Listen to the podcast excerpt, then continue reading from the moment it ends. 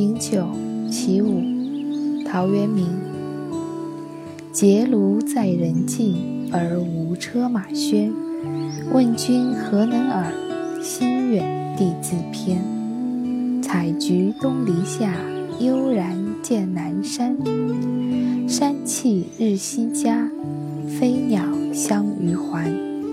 此中有真意，欲辨已忘言。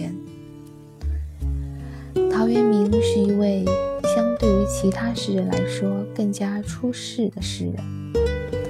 他在自己所处的那个时代并没有很大的名气，相反，在他过世以后，后世却有大量的追随者和粉丝。我想，这与当时的时代有关，跟与陶渊明本人的心性有关。我们最熟悉的他的作品《桃花源记》，就是一个世外桃源。似乎陶渊明更喜欢这样一种无车马喧、心远地自偏的生活。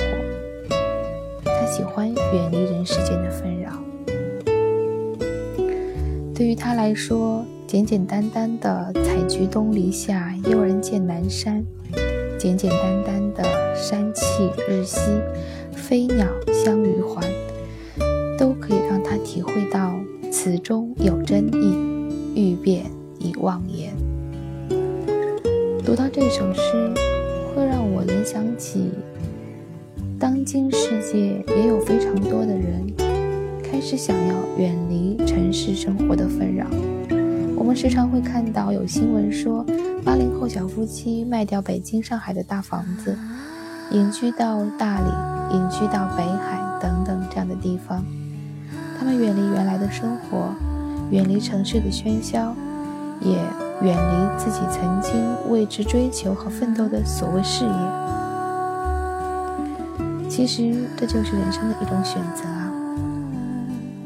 我们是选择生活在城市的喧嚣当中，追求一份我们认为非常有价值的事业，去实现人生的理想，去实现自己生而为人的价值，还是认为我生而为人的价值就是好好的过好每一天，每一天都开开心心的，不为所谓的事业或人生价值而烦忧。这只是人生的两种不同的选择，并没有说任何一种选择是对的，是更好的。我们只需要去体会，在当下我更需要的是哪一种。也许现在你需要的是奋斗，将来你需要的是超然于世。也许你现在愿意归隐。到大理，到丽江，到北海，去生活一段时间。也许几年以后，你觉得我休息够了，我可以回到城市当中，去和世俗打交道，也未尝不可啊。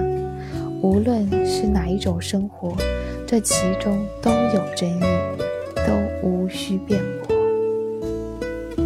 只要你喜欢并忠于自己的内心，就可以。就足够了。